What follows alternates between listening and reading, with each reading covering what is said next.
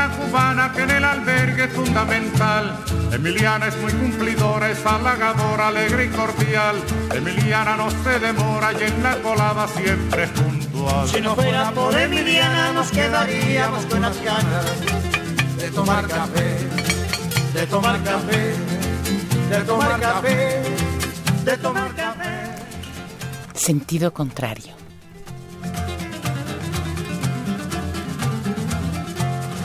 Emiliana por la mañana piensa en nosotros, piensa en usted.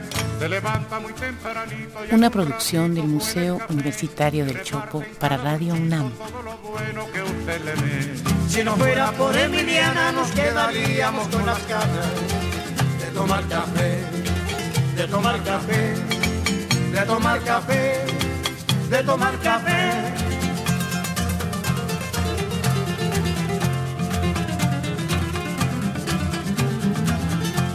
Emiliana es como una hermana que nunca, nunca dice que no. Emiliana tiende su mano a cualquier hermano trabajador. Su sonrisa es como la brisa por la mañana en que alumbra el sol. Si no fuera por Emiliana nos quedaríamos con las ganas de tomar café, de tomar café, de tomar café, de tomar café. Sentido contrario.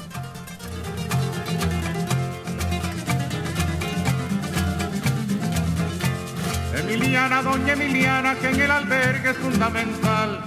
Si no fuera por Emiliana nos sentiríamos todos mal. Si no fuera por Emiliana, que en la colada siempre es puntual. Si no fuera por Emiliana nos quedaríamos con las ganas de tomar café, de tomar café, de tomar café. Con ustedes, Marcelino Perello.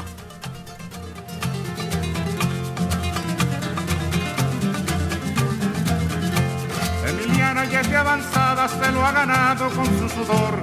Yo la aplaudo con entusiasmo, con alegría y con calor. Emiliana como cubana es un ejemplo y es un honor. Si no fuera por Emiliana nos quedaríamos con las ganas de tomar café, de tomar café, de tomar café, de tomar café.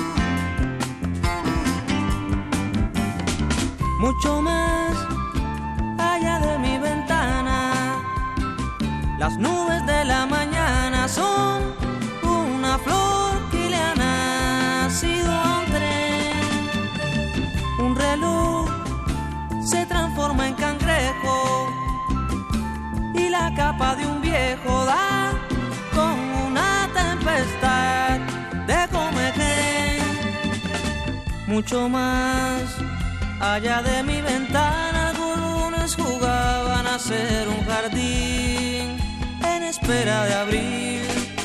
Luego entro los ojos chorreando esa luz de infinito.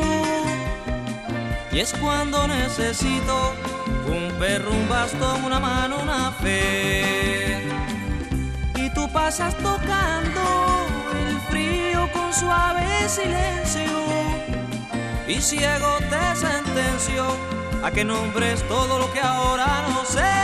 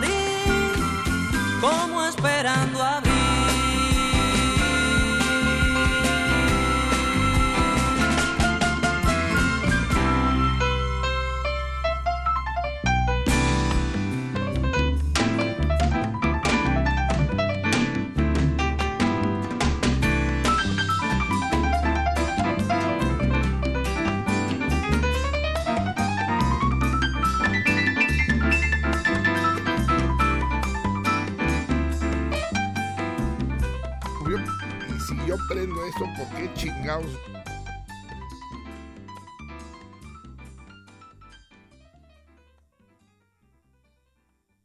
¿Se acabó la canción?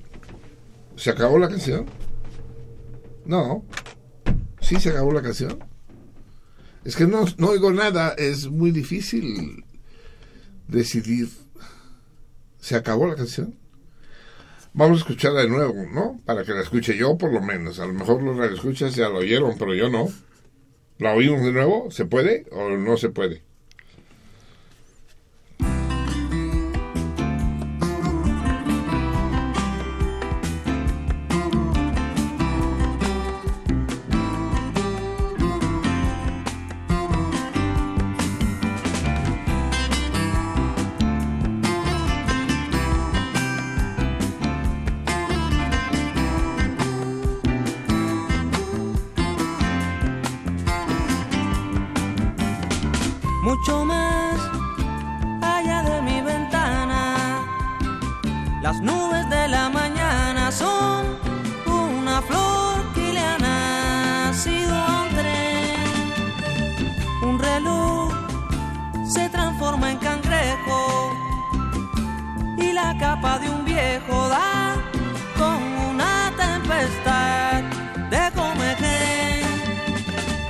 Mucho más Allá de mi ventana algunos jugaban a ser un jardín en espera de abrir. Luego entro los ojos churreando esa luz de infinito. Y cuando necesito un perro, un bastón, una mano, una fe. Y tú pasas tocando el frío con suave silencio y ciego te sentenció a que nombres todo lo que ahora no sé.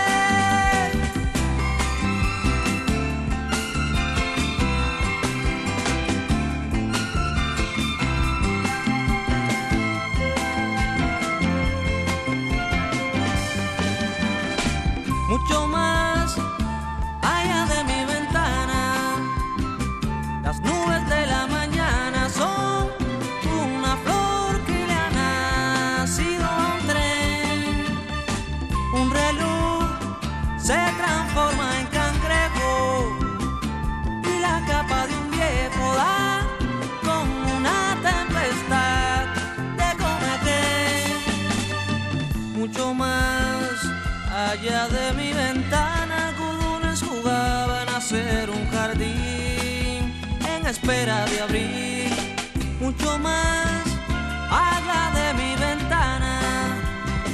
Mi esperanza jugaba a una flor, a un jardín, como esperando abrir.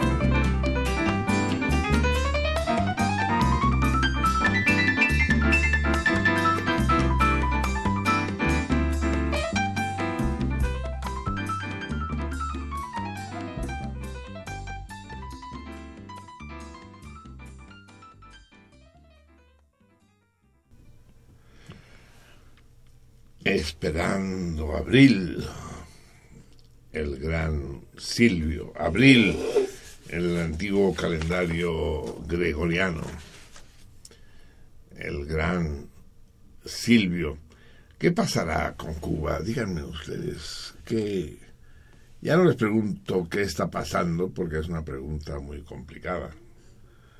Pero ¿qué pasará? Es decir, ¿se acabó la revolución cubana? Con la muerte de Fidel inminente, obviamente, ¿se va a ir todo a la mierda? ¿Habrá quedado como un bello sueño de 50 años? De más de 50 años la nueva trova de Silvio y compañía pasará a la historia como un bello momento de la cultura formidable que generó esta más que revolución, convulsión en la isla del Caribe. No hay manera de no estar triste. No hay manera de no estar triste ese, ese Nautilus en medio del Golfo de México, a punto de ser devorado por esas dos mandíbulas que forman Florida y Yucatán, eh, ¿podrá sobrevivir? Lo dudo. ¿Se volverá a convertir en el burdel de los gringos? Es probable más que probable. No hay manera de que Cuba sobreviva. Y cuando digo Cuba, quiero decir Cuba. Fíjense, Cuba se independiza hace ciento, 113 años. La mitad de ese tiempo Cuba ha sido un país socialista, en uno de los fenómenos históricos más sorprendentes, heroicos y asombrosos de la historia. La mayoría de los cubanos vivos actualmente nacieron en el socialismo. Y no saben lo que es esta mierda del capital, no lo saben. Pero me temo, desgraciadamente para mí y para ellos, lo van a aprender muy rápido. Y, se volverá pues una especie de Bahamas gigantesca. ¿sí? Y es que no hay remedio. Ya Venezuela le cortó el suministro de petróleo. La mitad del petróleo que Venezuela suministraba a Cuba ya fue suprimida. Porque Venezuela no está para andar haciendo favores a nadie. Venezuela misma está ahorcada. Y es que la situación mundial es la que es y no es la que quisiéramos que fuera. Y mientras el capital, el dinero sea lo que rija, es muy difícil que haya lugar para la utopía, que haya lugar para otros planteamientos. La magia que representó la revolución soviética de hace más de pues casi, casi un siglo, casi 100 años, dentro de dos años hará un siglo. Esa magia se truncó, se acabó. Si los rusos no pudieron sostenerla, pues cuanti más los cubanos. Cuba hace más tiempo, en buena parte gracias al soporte, al apoyo político, militar, económico y social de la URSS nadie hubiera podido decir que desapareciera la URSS, Cuba sobreviviría otros 25 años. Y lo ha hecho. Y lo ha hecho. En un gesto formidable, en un gesto, en un gesto inconcebible, Fidel renuncia al mando, se retira a su monasterio particular, a la manera de Carlos V, maravilloso, eh, digno de encomio y que pasará a la historia como uno de los de los más hermosos alardes de la política. Pero en ese mismo momento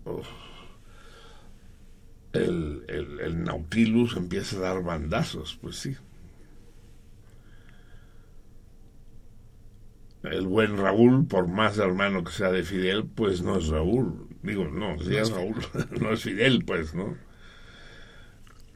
Y, y le toca navegar en aguas procelosas. Y no hay cómo, no hay cómo salir adelante. Este movimiento maravilloso que fue la nueva trova, de la que acabamos de escuchar empezando abril, esperando abril. Yo quisiera que dijera empezando abril, porque ya abril, abril ya empezó. No, esperando abril. Este movimiento se acaba junto con la Revolución Cubana. Y viene lo que ya todos sabemos que es lo que viene. Viene la mierda, viene el consumo, viene lo fácil, viene...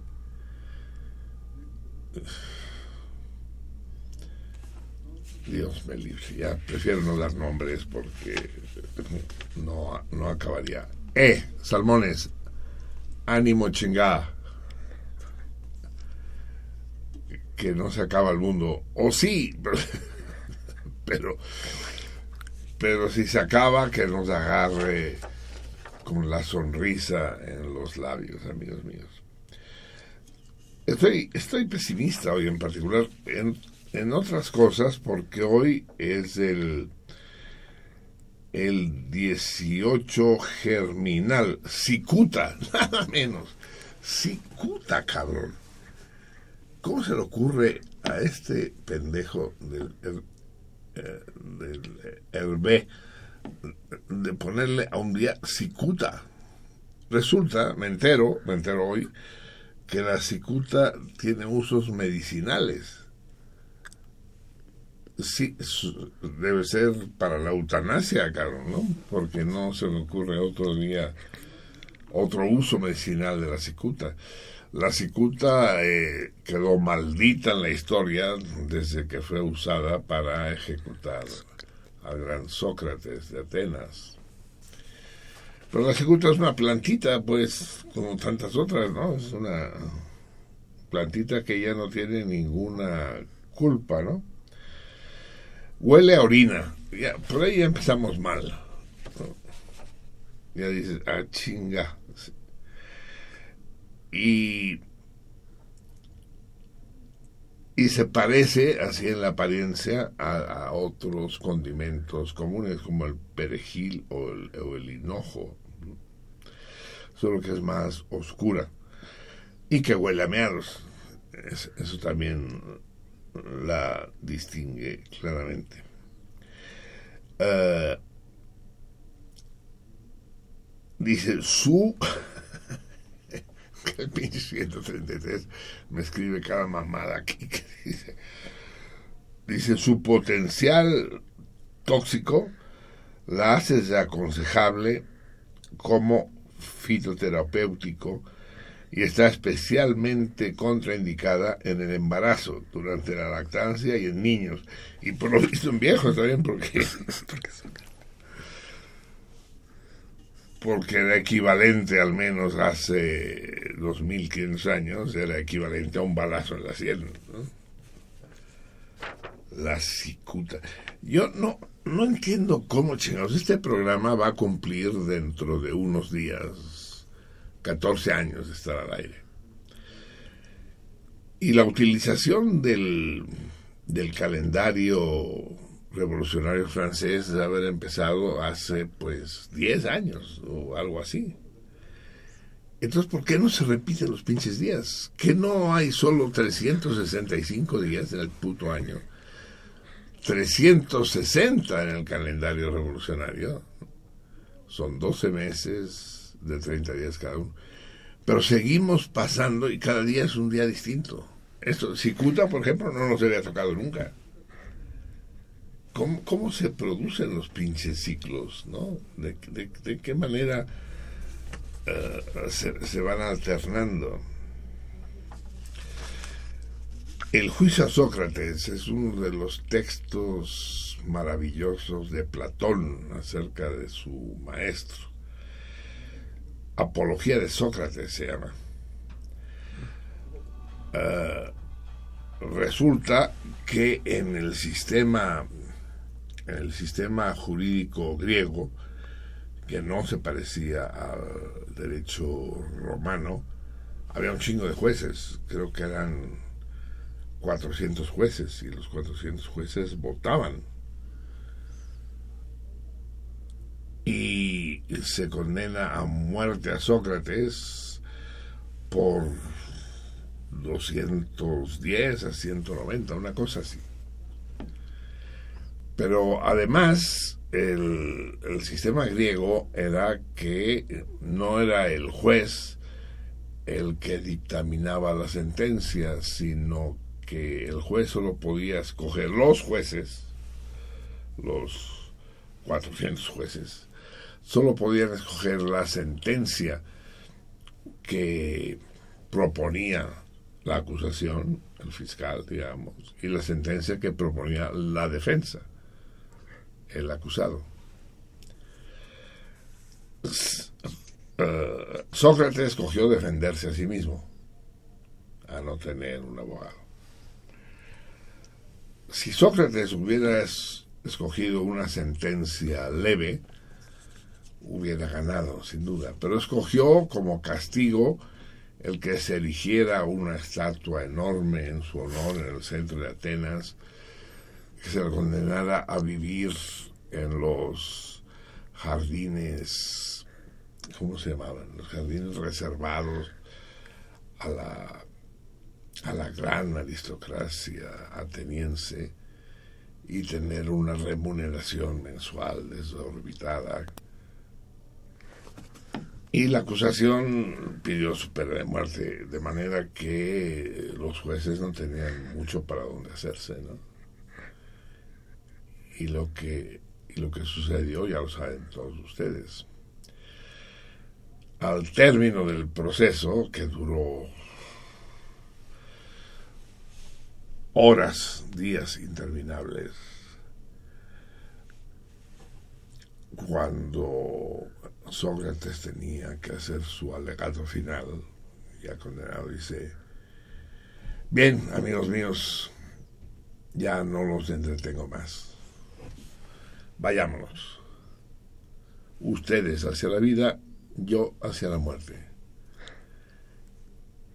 ¿Quién sabe cuál lleva la peor suerte?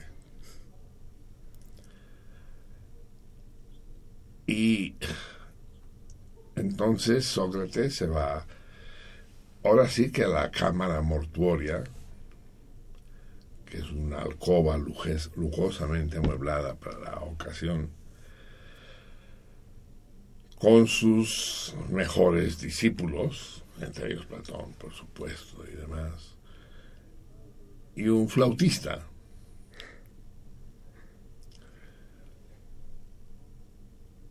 Entonces se sienta Sócrates, están los 16 o 18 discípulos llorando, desconsolados, viéndolo. Él está sereno. Un par de ninfas, un par de muchachas le traen la bandeja con el té, el tecito, ¿no?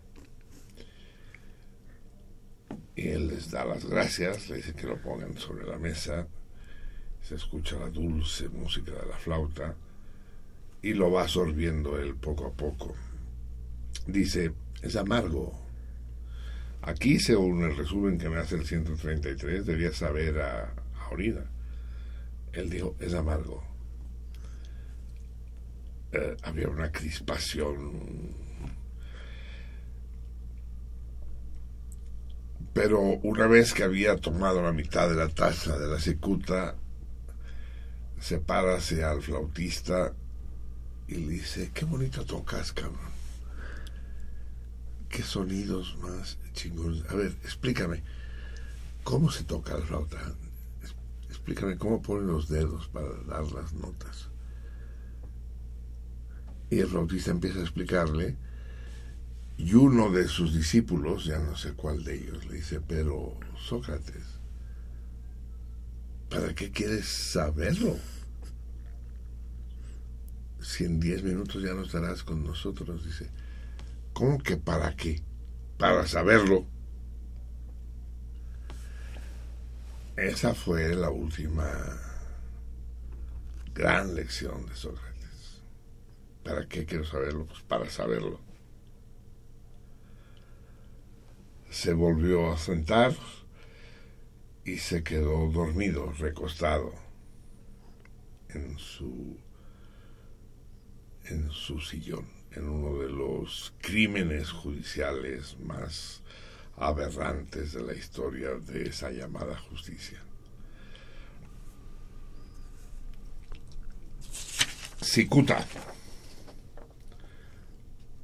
18 germinal. Bien, amigos míos, así, así funciona la justicia, pues. No funciona de otra manera la llamada justicia en México, en la antigua Atenas y en el mundo. ¿Qué onda? ¿Qué pasó? ¿Qué pasó en Jalisco, en Puerto Vallarta hoy? ¿Fue hoy o ayer? Hoy, hoy, hoy, como dice aquel insigne pensador y líder de nuestro país. Hoy. Uh, resulta que se sabe que los policías, que había policías o agentes o gendarmes que recorrían la carretera Mascota Las Palmas, subo que en busca de narcos o en busca de una playa agradable para pasar la tarde, no sé. Y ahí los emboscaron pero los emboscaron en serio, pues porque hubo 15 muertos. No se habla de muertos entre los atacantes, se habla solo de, los policías muertos. Y es que la situación de la criminalidad en el mundo, no solo en México, es grave ya no se sabe si es si son los delincuentes los que se han infiltrado en la policía o es la policía la que se ha infiltrado en, en las bandas, en los cárteles. Pero alguien está infiltrado en alguien. Probablemente unos y otros ¿no? están enredados. Y es que volvemos a lo mismo que decía yo cuando hablaba de Cuba hace un momento mientras el dinero sea el que mande, pues es que esto es inevitable. Pues. No hay leyes, no hay ética, no hay moral. El dinero manda. Y no hay ni malos ni buenos. Es el, el dinero el que rige. Y aquí es preciso hacer un comentario importante, amigos. Eh, se habla del narco como si fuera el demonio, como si fuera si fueran los únicos asesinos, los únicos malos de la película. Y no es así. No solo los narcos matan, también matan los dueños de los laboratorios farmacéuticos y los dueños de las fábricas refresqueras.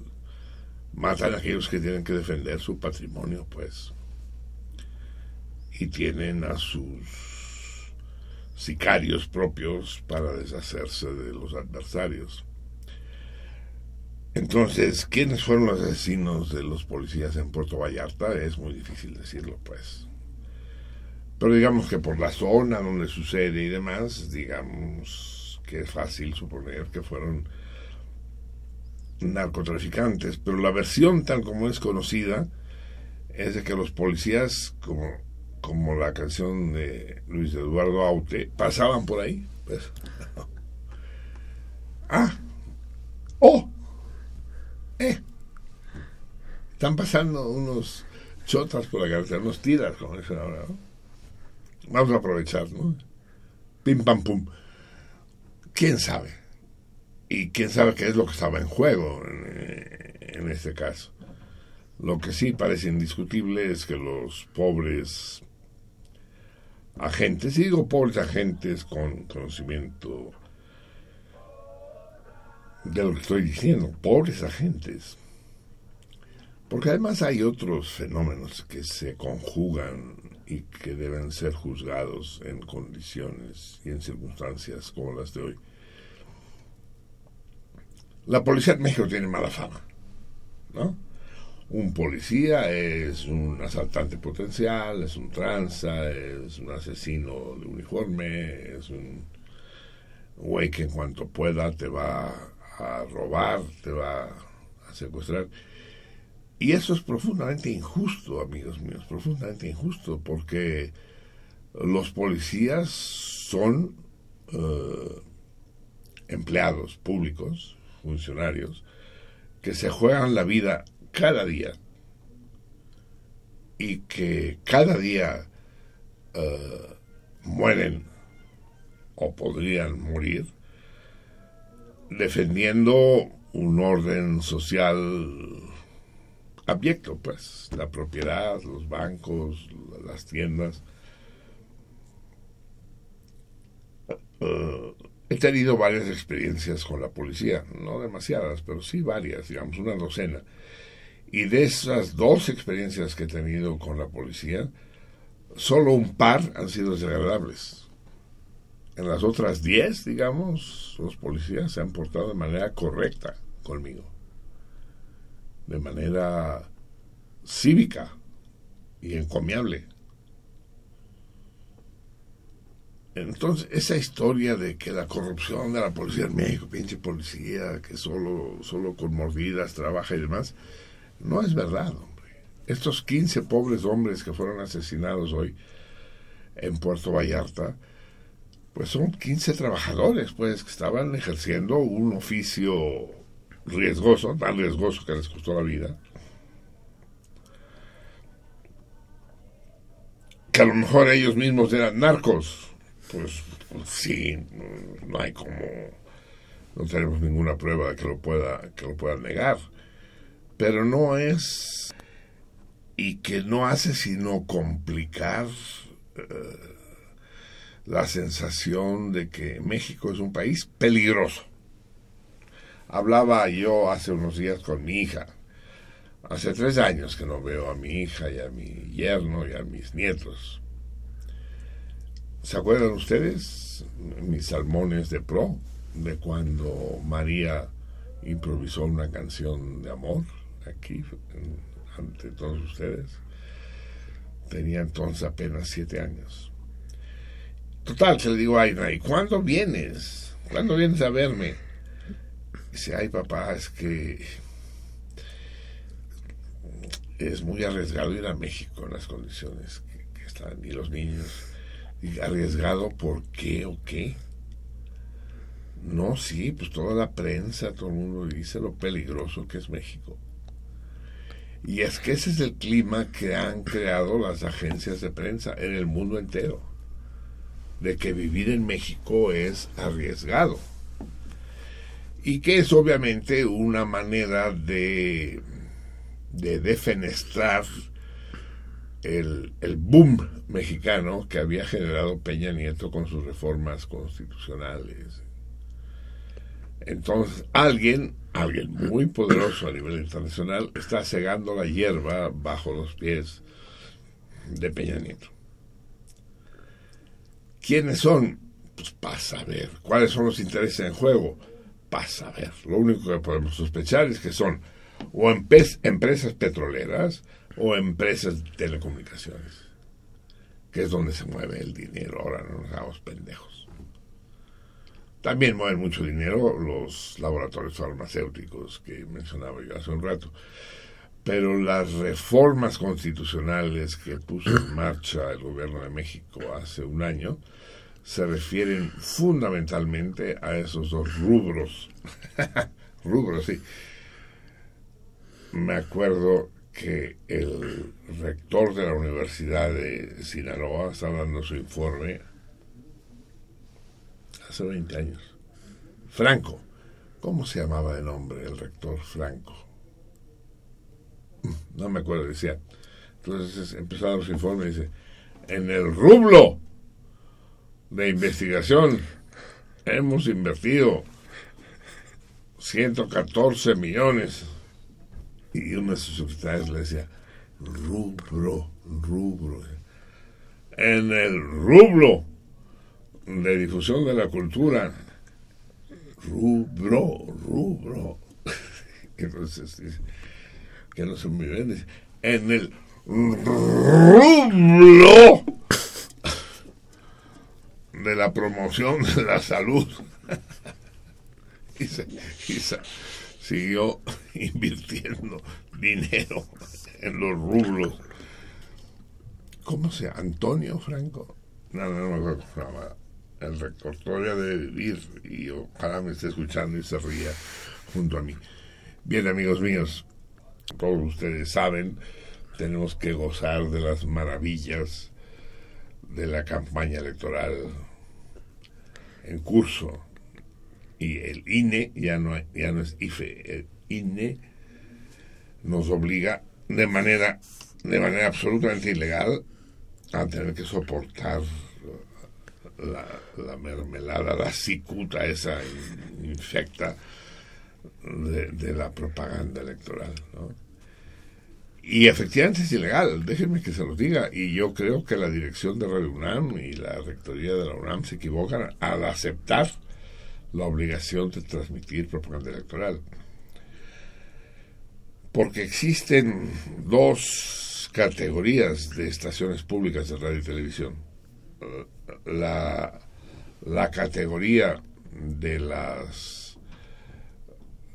de las estaciones per permisionadas, que son las culturales, como nosotros, como Radio UNAM, como Opus 94, como Radio Educación, uh, y la, la categoría de las estaciones radio y televisión concesionadas, donde existe propaganda comercial. Y, y esas son las que tienen la obligación de transmitir la propaganda de las elecciones.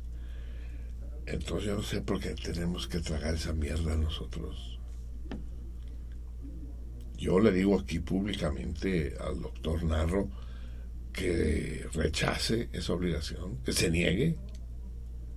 Tenemos que estar oyendo a través de esta frecuencia eh, la náusea del Partido Verde o, o, de, o del Partido Humanista. Humanista, claro.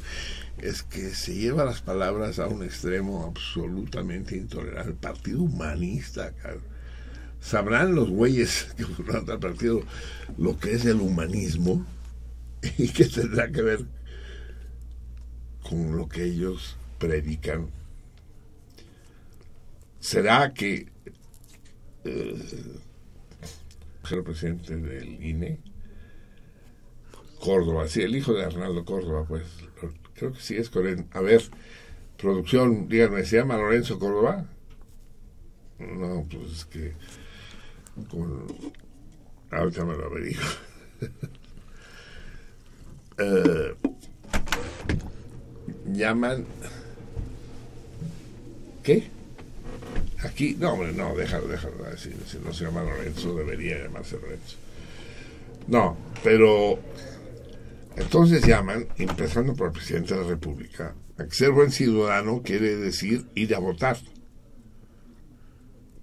pero lo que no nos dicen es por qué deberíamos votar. ¿Hay por quién votar? ¿Realmente hay por quién? Que al margen de la publicidad, de la propaganda electoral, nos digan por quién sería razonable votar.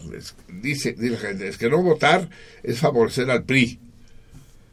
Bueno, digamos que eso es malo. Pero votar a quién favorece? A Cuauhtémoc Blanco. A, a Carmen Salinas. ¿A quién? Es decir, ¿cuál es el sentido de votar? Hay efectivamente opciones ya no digamos eh, razonables, ni siquiera opciones dignas, sino opciones simplemente tolerables. ¿Existen? Yo, yo lo pongo claramente en duda. ¿eh? Este año, dentro de dos meses, vamos a... ¿Cómo se llama, cabrón, el consejero presidente del INE? No, pues sí, los ganos de buenos ciudadanos. Ah, ah, yo, yo, yo me pregunto, pues, cuando se dice, no, hay que votar porque la democracia es una chingonería. Sí es una chingonería ir a elegir a esa bola de rateros que lo único que van a hacer es calientacurules. Vamos a ir a votar por alguno de esos 16 jefes delegacionales que renunciaron a sus a sus cargos para poder ser candidatos en las elecciones. De eso se trata. Yo, como buen ciudadano, me considero buen ciudadano, me considero un hombre recto, digno y defensor de mi condición de ciudadano íntegro, me niego a votar. Me niego a ser comparsa en esa patraña. Si alguien tiene una idea mejor, dígamelo. No hay que favorecer al PRI. Pues no favorezcamos al PRI. La mejor manera que tengo de no favorecer al PRI es no votando. Pero eso de no favorecer al PRI votando por el PRD, ay no mames, ¿no? Paso sin ver. De no favorecer Lorenzo Córdoba Vianello, la gran Ivana, siempre al, al, pie del cañón. Muy bien. A él no lo conozco, a su padre sí lo conozco, a Arnaldo. Córdoba, mapache, ese término de mapache, ese fue genial. Es que la inteligencia popular, cuando no es utilizada para andar votando es muy notable. Fundaron Arnaldo Córdoba y otra serie de personajes de la izquierda light, de la izquierda fresa. Fundaron el MAP, Movimiento de Acción Popular. Inmediatamente les pusieron apaches a huevo. Es porque efectivamente son unos oportunistas emboscados, ¿no? Llevan su, antifaz. Y tengo buenos amigos entre los mapaches, que ni qué, ¿no? Prefiero no dar nombres. Pero entre ellos Arnaldo Córdoba, sí. Y, y el invitado que tengo hoy frente a mí también conoce algunos, como Rafael Pérez Pascual. Bien amigos, vamos a escuchar tantita música puesto que el ínclito INE, INE nos robó varios minutos de transmisión. Vamos a escuchar al gran Alan Lomax, este hombre que nunca, nunca interpretó, pero que dedicó toda su vida a recoger música a ver, me traen. No se oye. El, track que yo escogí no se oye. El único. Es el único. Todos los demás sí. Todos los demás sí. Ingesu. A ver, déjame escoger. Está de la chingada, ¿Y por qué escogí ese? Porque es el que no se oye. Solo que sea eso. Déjame ver, déjame escoger. Es que escuchar a Alan Lomax no es fácil. Él fue un musicólogo gringo que recorrió el mundo entero. Uh,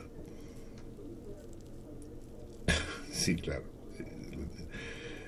Uh, recopilando música popular, ¿no? La que yo había escogido era música carcelaria. Se hizo encarcelar varias veces para poder estar en los campos de trabajo de los negros. Y, y ahora ya me, me sacaste de onda. Vamos a escuchar, digamos, un poco a- al azar el, el corte 11, Rock Me Mama. Eh, rock Me Mama es ah, rock, ¿cómo se dice? Cuando uno, ah, cuando uno mueve la cuna del niño. Mecer. ¿Cómo? Mecer. Mecer, ¿no? Méseme, mamá. Méseme. Qué, qué forma extraña. Méseme, mamá. Eh, canción popular de, autor e intérpretes anónimos, recopilada por el gran Alan Lomax. Méseme, mamá.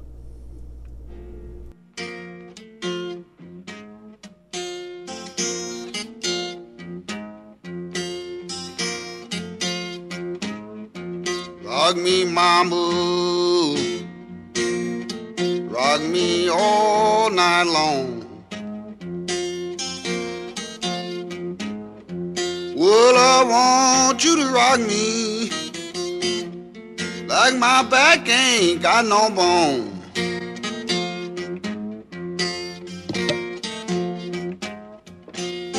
You see me coming, run, get a rocking chair.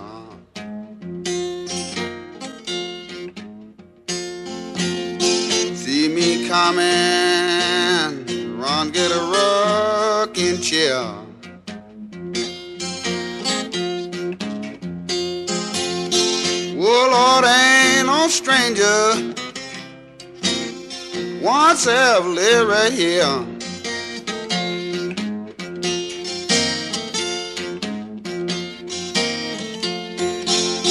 Roll me, mama, like you roll your dough.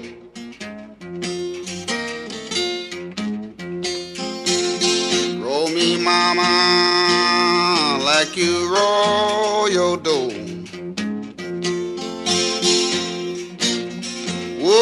want you to roll me, roll me over slow.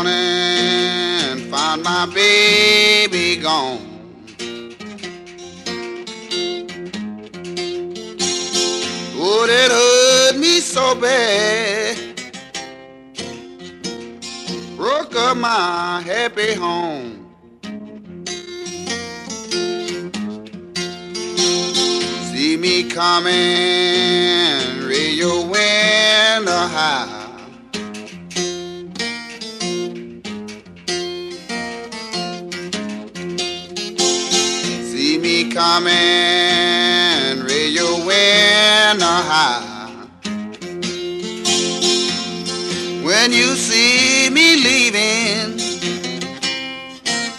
hang your head and cry.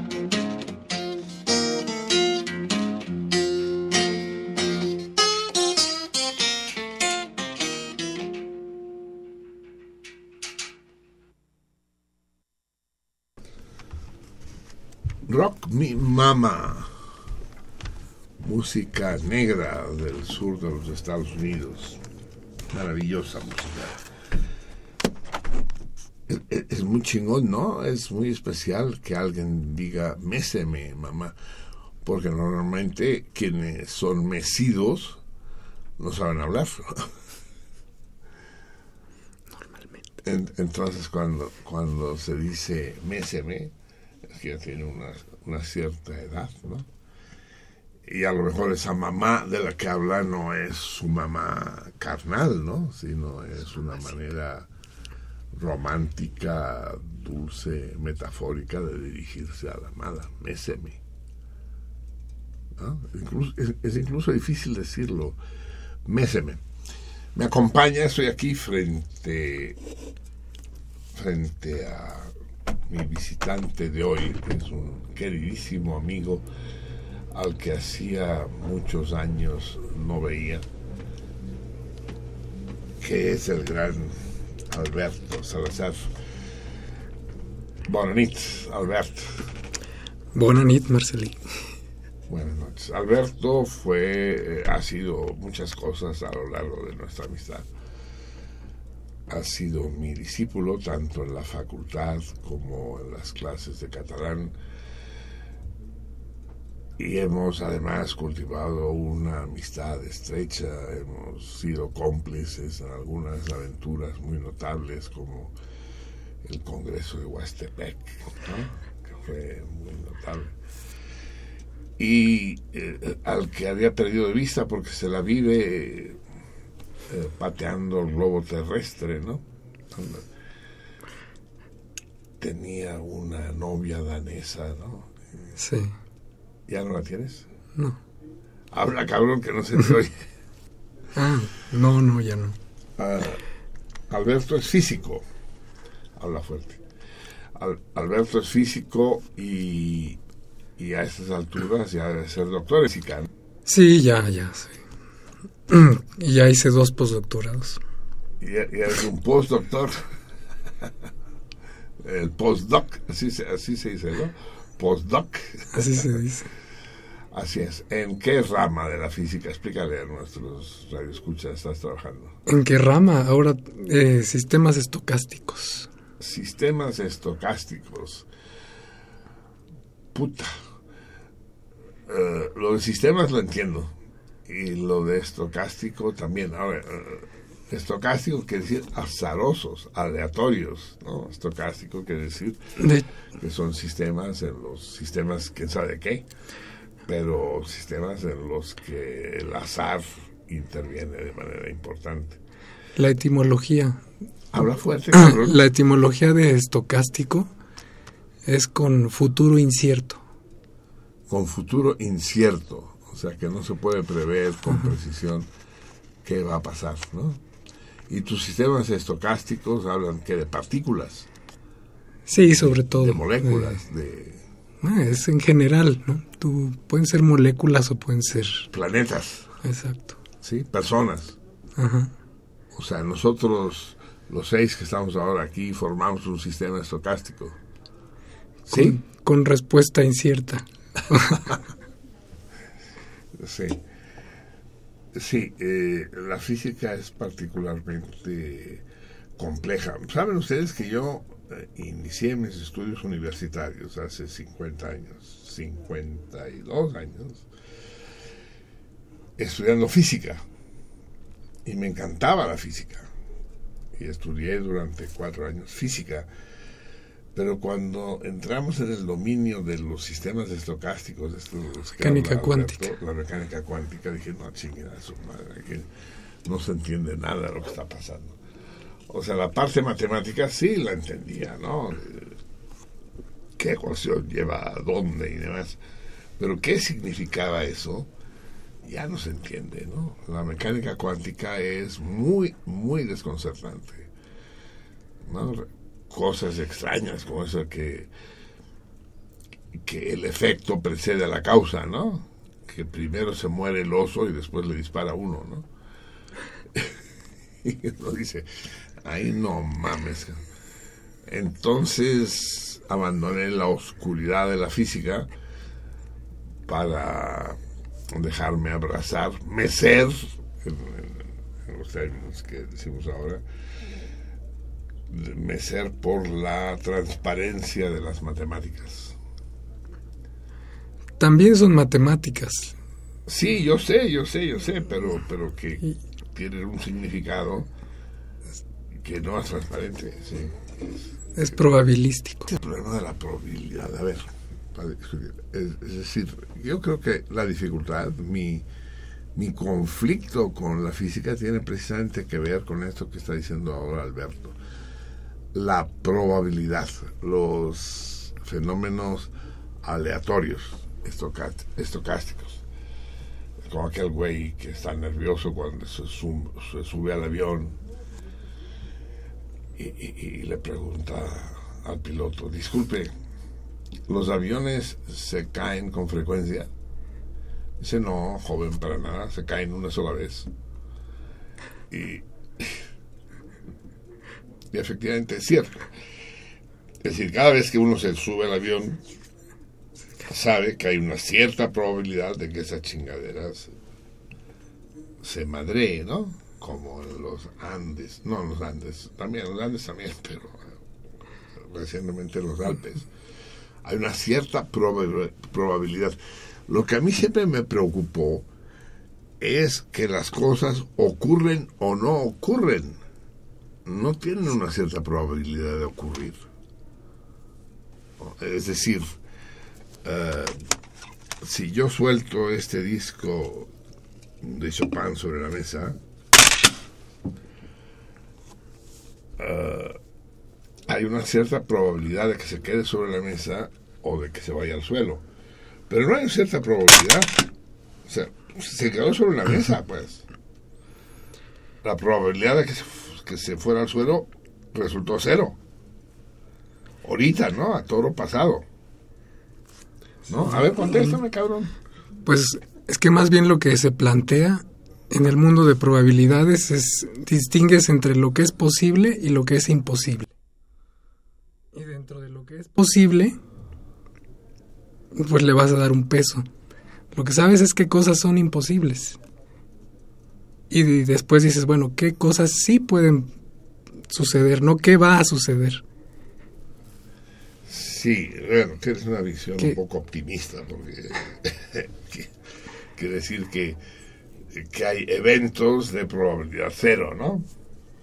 Imposible que es de probabilidad cero. Y tú estás contento con saber qué es posible y qué probabilidad tiene, ¿no? Sí, No qué va a pasar. Pero, pero lo que va a pasar, va a pasar. Es decir, y va, a pasar con probabilidad 1. Si no fuera probabilidad 1, no pasaría. No, no. Estoy, estoy poniendo en duda. No, pues ya es, es la naturaleza de la variable. Esa variable Sí. que tú le llamas puede ser un, la posición de un átomo o la, Así es. Habla más fuerte.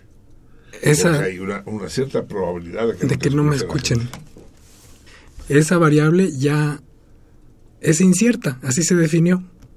Se definió como no, no como uno está acostumbrado a pensar que va a ocurrir cierta cosa, sino que puede ocurrir esto A, B, C. ¿no? Es la naturaleza ya de la de la descripción, ¿no? Eso es. eh, los sistemas estocásticos o aleatorios, eh, las cadenas de Markov y cosas de, esas- de ese estilo, eh, contemplan como elemento esencial el tiempo. ¿no? Una, un- una variable tiene, un fenómeno tiene una cierta posibilidad, ya no digo probabilidad, una cierta posibilidad de ocurrir en un momento dado una vez que ocurrió, ya la, la, la probabilidad es distinta. Sí. ¿no? La probabilidad de que se cayera el pinche avión alemán ese en los Andes era uno. Uno quiere decir un evento de probabilidad uno es que va, que, que seguro pasa. O en este caso que seguro pasó. Pero eso ya no es importante para el probabilista. Ah, chinga. Ahora pregúntale a los... Pero ya no es ya no es interesante, porque ahí lo que Ya quieres pa- es se predecir. cayó- ya se cayó el pinche avión. Que- O sea, ya que pasó, pues lo que haces es contarlo, describir que pasó eso, pero si, si puedes, ¿no? lo, lo que intentas es predecir, ¿no? Lo Así que intentas es Eh, y ya que hablamos de lo, de lo que sucedió en los Alpes, es muy curioso que muchos de los comentarios, crónicas y reportajes hablan del accidente en los Alpes. Y tú que eres probabilístico, sabes que eso no fue un accidente, ¿no? No. No fue accidental, No, fue intencional. fue, fue intencional. O sea, a lo mejor tú no sabías cuál era la probabilidad de que se partiera la madre. Pero nuestro Andreas, de que se partiera la madre, era uno. Es decir, seguro se van a partir la madre. Aunque tú te la crees, esa versión, cabrón. La versión que han dado de que el güey se quería suicidar y porque está cabrón, porque si se quería suicidar, el vuelo entre Barcelona y Düsseldorf, tú conoces sin duda Barcelona, pero conoces Sí. también Düsseldorf, No, nunca has estado en tus periplos europeos por Düsseldorf. Eh, el vuelo entre Barcelona y Düsseldorf debe durar una hora y cuarto, una cosa así, no más. Déjenme decirles que sobrevolar los Alpes sí da miedo, ¿eh? Porque no es una cadena montañosa, es un mar de montañas. O sea, no es, no es lineal, así, no es como la Sierra Madre o, los Andes, ¿no? Sino que es un, una extensión. un macizo montañoso gigantesco. Y cuando uno lo va sobrevolando, se va pensando, a ver si aquí hay un pinche Andreas Lubitz que decide hacer una mamada, no nos salva ni Dios, ¿no? Y sobrevolé mucho los Alpes mientras viví en Rumanía. De Rumanía a París, de Rumanía a Suiza, de Rumanía a Cataluña. Eh, pero bueno, entonces el viaje debe durar una hora y cuarto, digamos. Pero entonces, ¿por qué al puto piloto, como si fuera niño de kinder, se le ocurrió que tenía ganas de mear justo cuando sobrevolaban los Alpes, ¿no? ¿por qué, por qué no meó en, en el aeropuerto en Barcelona o no se esperó a mear al llegar a Düsseldorf? ¿No? Ay, no mames, cabrón, estás manejando un avión. Suena poco profesional, ¿no? Así es, ¿no? ¿Qué? Pipí. Pero además que el otro diga, ah, esta es mi oportunidad, ¿no? Que había estado esperando tanto tiempo. Estoy solo en la cabina. Entonces puedo bloquear la puerta y puedo ordenarle al avión Que se estrelle. que se madre aquí. ¿Será? Tú que trabajas en sistemas estocásticos, ¿qué probabilidad hay de que un güey que se quiera suicidar encuentre tal fortuna, tal momento propicio, pues? Es muy... Pues sí es baja porque son muchas coincidencias, ¿no? Así es. Cada una tiene su pequeña probabilidad y que se den todas. Exacto, cada, cada una es pequeña, claro, porque para calcular la probabilidad de un evento determinado, pues hay que considerar la probabilidad de todos los Los simultáneos. eh, eventos simultáneos que lo hacen posible, ¿no? Sí, es muy pequeña. Muy... No es cero. Puedes decir. No, no, no, la prueba de que no es cero es que pasó. Pues, si es que fuera cierto, porque eh, porque a lo mejor de lo que se trató, es decir, a mí nadie me va a quitar de la cabeza que esa chingadera tiene toda la apariencia de un atentado terrorista, suicida, como acostumbran los Como árabes, ¿no? y que entre los islamistas hay muchísimos dispuestos a morir en nombre una causa, ¿no? La defensa del Islam, como fue el caso de los atentados en París o en Copenhague, ¿no?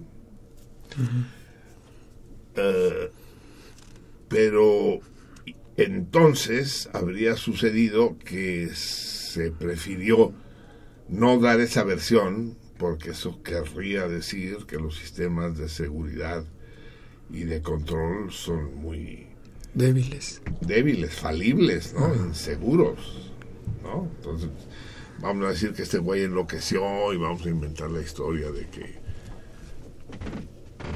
Aunque este hombre no era, no era islámico, ¿no? no, co- el no, bueno, no sabemos si no era islámico, no era árabe.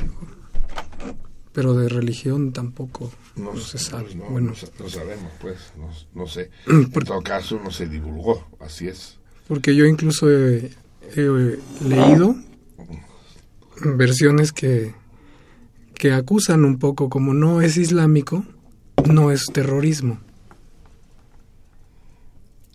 Digamos, gente del, gente del Islam Sí, que se sí, queja y sí, dice, entiendo, ok, entiendo tu punto de vista, si hubiera si, si se hubiera llamado eh, Yusef o algo así, eh, sería un acto terrorista. Sí, sería terrorista, pues, por definición, si su propósito es eh, provocar terror, ¿no? Pertenecer a una causa, ¿no? A un- Un movimiento. sí. Y en este caso sería un eróstrato. Hemos tenido muchos invitados. No invitados como Alberto con el que se puede platicar, sino invitados con los que no se puede platicar. Se puede platicar solo de cuestiones más puntuales. Eróstrato fue un humilde pastor griego de hace 30 siglos que prendió fuego al templo de Artemisa en Éfeso. Se dice que el templo de Artemisa en Éfeso es el edificio más hermoso jamás construido. Fue, pues. Hay grabados, ¿no? Hay dibujos. Una especie de Partenón, pero la bestia, gigantesco muy hermoso. No se sabe quién lo construyó.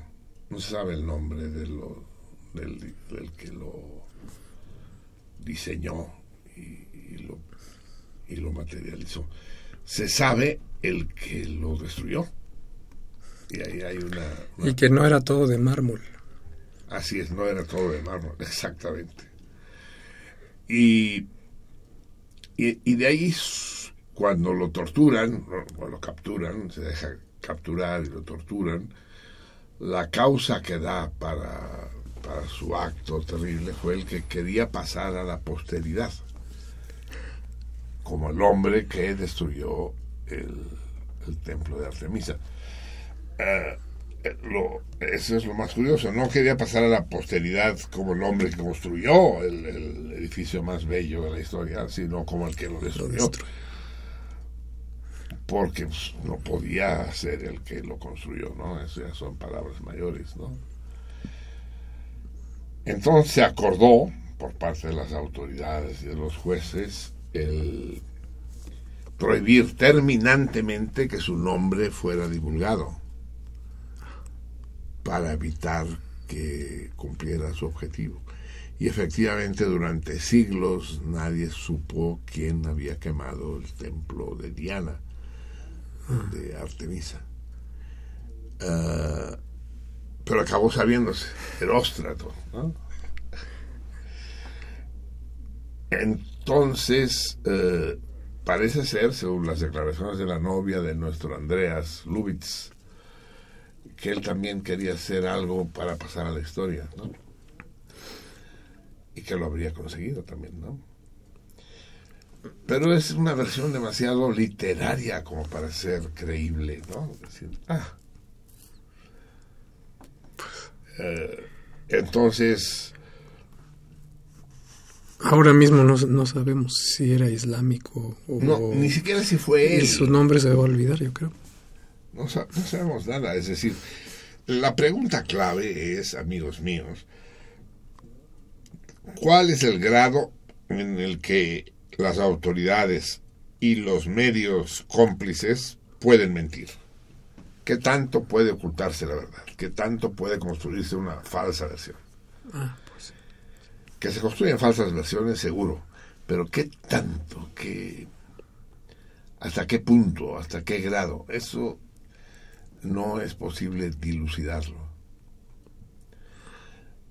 Entonces, el, el accidente del German Wings eh, si es que accidente hubiera sido, pudo haber sido disfrazado por un acto de locura del copiloco, ¿no? Copiloco. Pero, para saber, pero si fuera el copiloco es un eróstrato contemporáneo, ¿sí? Eh, lo que finalmente produce eh, mucho más miedo que un accidente, ¿no? Porque ahora resulta que cada vez que te subes al avión vas a estarle mirando la cara a los pilotos, a ver cuál tiene cara de loco, ¿no? A ver, amigos, es que estamos a punto de tenernos que ir. Vamos a escuchar tantita música que tenemos pendiente. Ya no sé qué le di yo a, a la dulce Ivana. Creo que le di a Berlioz y de Berlioz creo que escogí y, y- y yo tengo el disco terrible con el estado de ánimo en el que estoy es obvio que tenía que escoger yo el camino hacia el suplicio no sé si nos da tiempo de escucharla toda pero escuchemos un, un cachito con la Orquesta Sinfónica de Oxford el formidable Berlioz y su episodio de la vida de un artista. Escuchemos, amigos.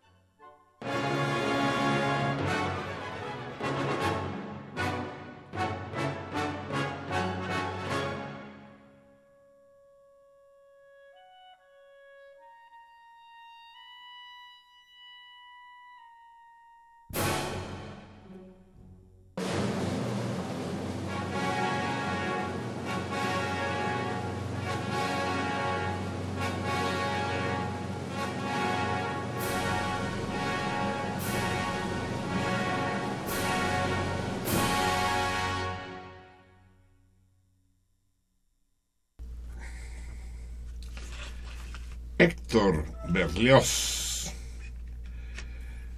y su sinfonía fantástica y maravillosa, La vida de un artista. Eh, y en particular la marcha camino al suplicio, que es bastante más dramático que la, que, que la marcha, que el camino al patíbulo, ¿no? ¿Qué es peor, Alberto? ¿Ir hacia la cámara de tortura o ir hacia, hacia el cadalso? ¿Qué prefieres? Pues a la de tortura. ¿Sí? Porque en el, en el patíbulo ya sabes que tu vida va a terminar.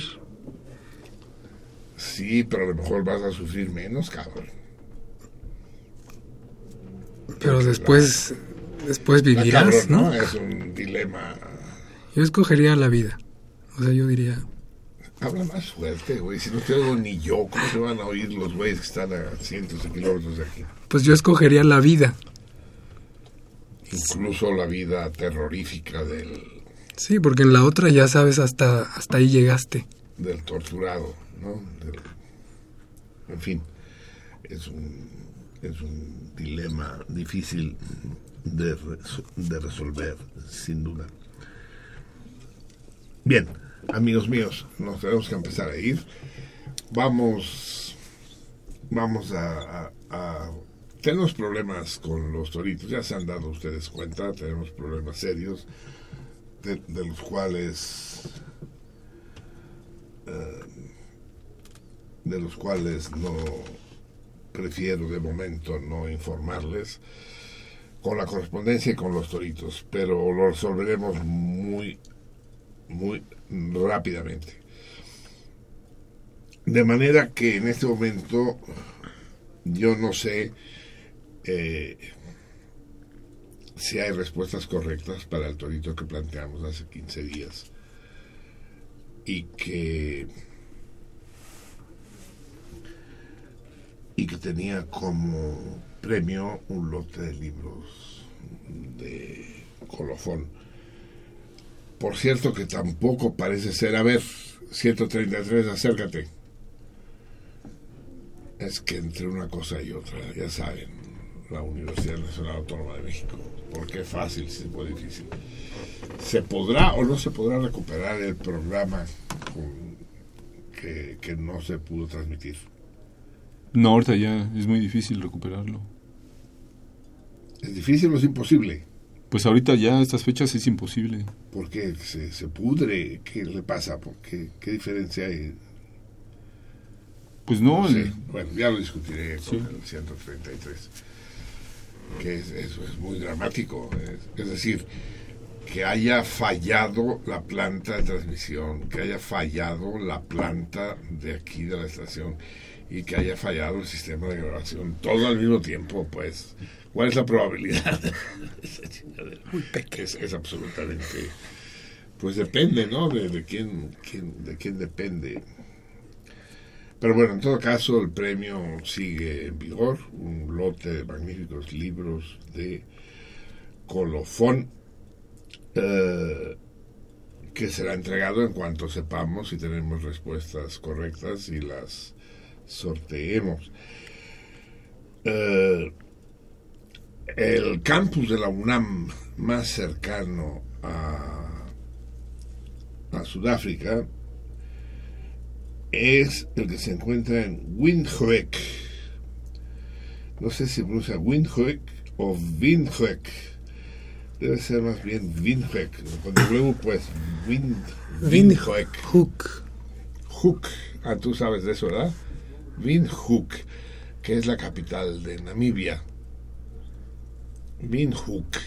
Y es que la UNAM, de la que les preguntaba yo, es la Universidad de Namibia.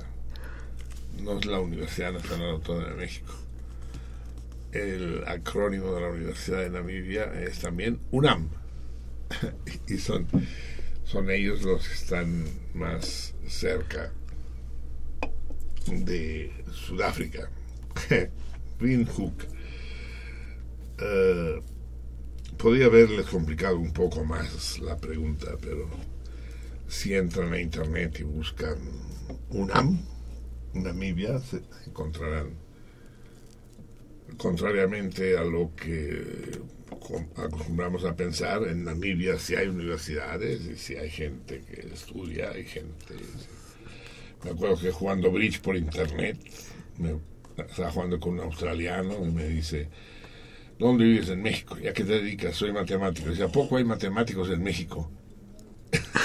¿No? Esa es la imagen que tenemos en el mundo, ¿no? Digo, ¿a poco hay gente en Australia que no sabe que hay matemáticos en México? ¿no? Ignorancia por ignorancia. Bien, y el torito que planteamos hoy, les repito, vamos a resolver esta cuestión de los toritos, lo vamos a responder del todo.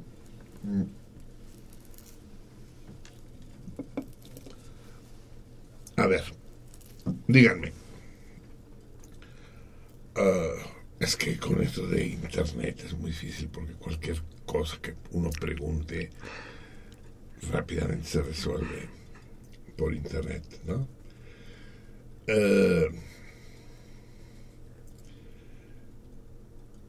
existe un cuento en el que el protagonista es un segatón que lleva unos lentes de fondo de botella y que se enamora de una chava y que no quiere que la chava se dé cuenta que es tan segatón. Entonces quita los lentes para ligársela.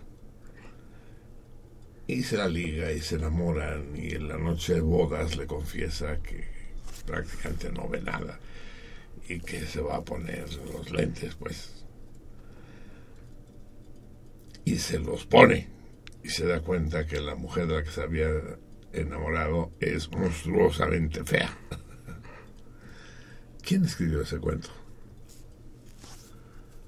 ¿Eh? ¿Quién escribió el cuento según el cual el, el, segatón quiso disimular su ceguera quitándose los lentes y se el chasco que la noche de bodas descubre que la mujer que tanto adoraba era horrible. ¿Quién escribió ese cuento? Díganmelo, escríbanme al apartado postal 21111 de México, Distrito Federal. Tendremos que hacer algo con el correo.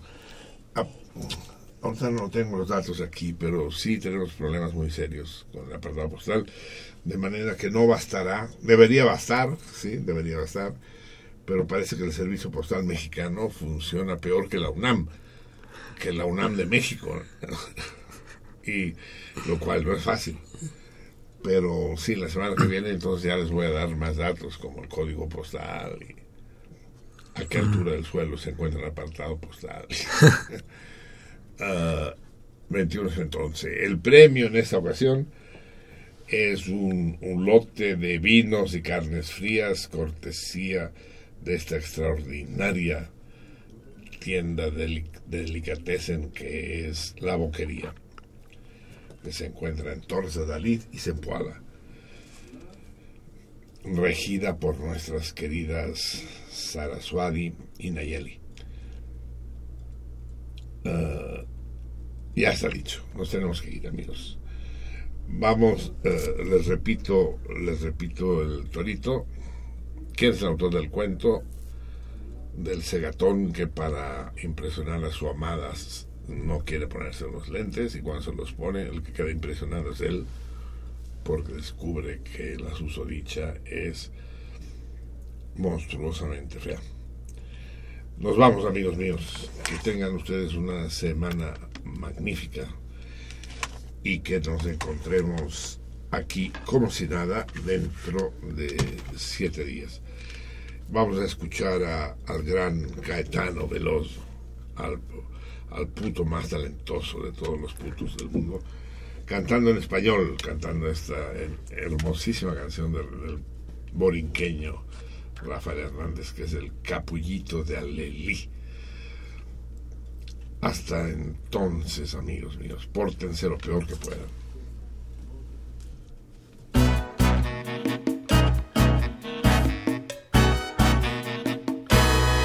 Lindo capullo de Alelí, si tú supieras mi dolor, correspondieras a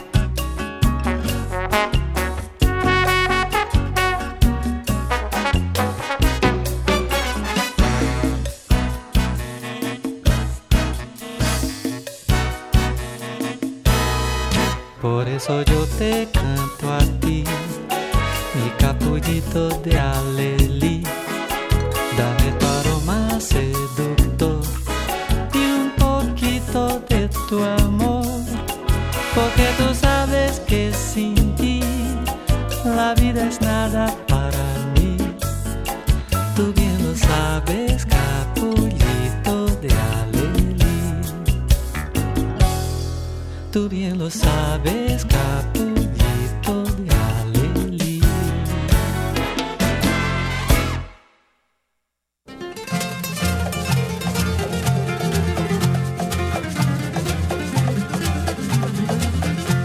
Emiliana es una cubana que en el albergue es fundamental. Emiliana es muy cumplidora, es halagadora, alegre y cordial.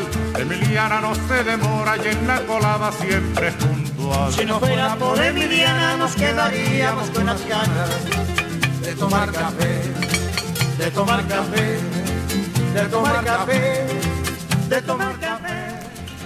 Sentido contrario.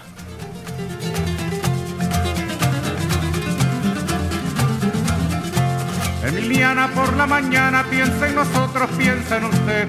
Se levanta muy tempranito y en un ratito cuela el café y reparte en cada buchito todo lo bueno que usted le dé. Si no fuera por Emiliana nos quedaríamos con las ganas de tomar café, de tomar Una café, producción del Museo Universitario del Chopo para Radio UNAM. de tomar café.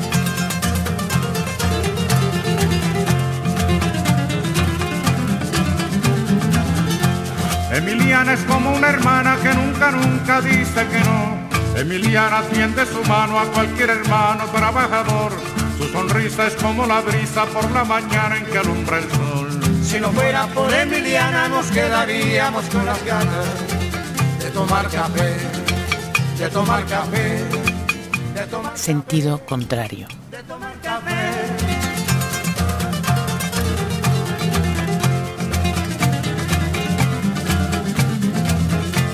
Emiliana, doña Emiliana, que en el albergue es fundamental.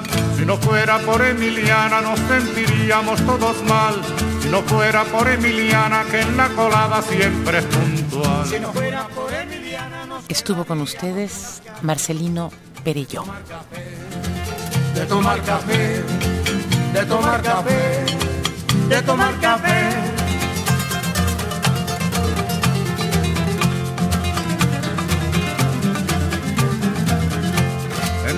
es de avanzada, se lo ha ganado con su sudor. Yo la aplaudo con entusiasmo, con alegría y con calor. Emiliana como cubana es un ejemplo y es un honor. Si no fuera por Emiliana nos quedaríamos con las ganas de tomar café, de tomar café, de tomar café.